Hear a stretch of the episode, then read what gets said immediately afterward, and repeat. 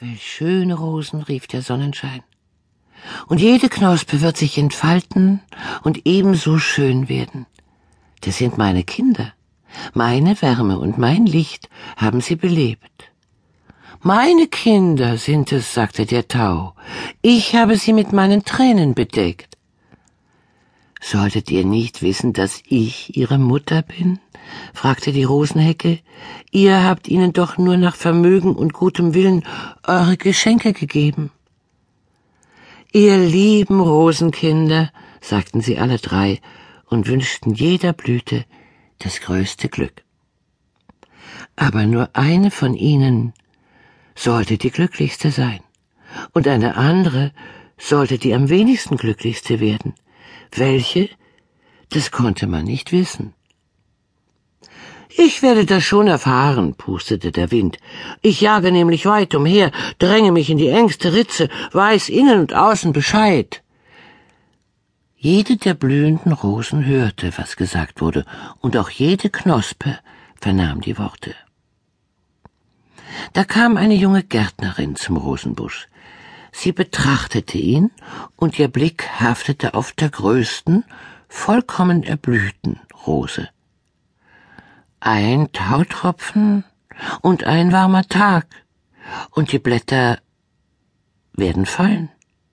Das dachte die Gärtnerin und fand, dass diese Rose, die den Gipfel ihrer Schönheit erreicht hatte, auch Nutzen bringen sollte. Sie pflückte sie ab und trug sie nach Hause, um sie zu entblättern und mit Salz zu bestreuen, um sie einzubalsamieren.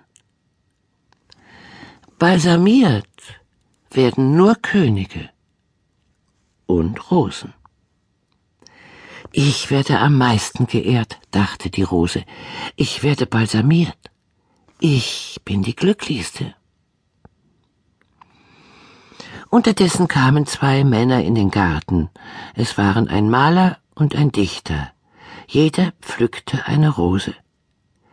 Der Maler gab der Leinwand ein Bild der blühenden Rose, so treu, dass diese sich im Spiegel zu sehen glaubte.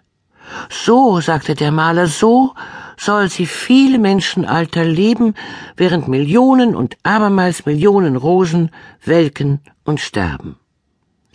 Ich habe das größte Glück, freute sich diese Rose. Der Dichter aber betrachtete seine Rose sehr lange, und dann schrieb er ein Gedicht über sie. Er schrieb alles, was er auf jedem einzelnen Rosenblatt zu lesen glaubte. Es entstand eine unendliche Dichtung. Darin werde ich immer leben, dachte die Rose, und ja, ich bin die glücklichste. Eine andere Rose, halb noch Knospe, erhielt den Ehrenplatz in einem kunstvollen Bouquet. Es wurde für eine Braut gebunden. Die Rose saß nun als allerschönste zwischen vielen verschiedenen Blumen. Es wurde ein glänzendes Fest gefeiert in einem prächtigen Saal. Musik erklang, das Brautpaar und die Gäste tanzten, und plötzlich fiel das Bouquet zu Boden. Die Rose war im Fallen von ihrem Stängel abgebrochen. Sie wurde nun von den tanzenden Füßen hin und her gestoßen, so dass sie bald das Gefühl hatte, sie tanze selber. Doch dann landete sie vor den Füßen eines Dieners.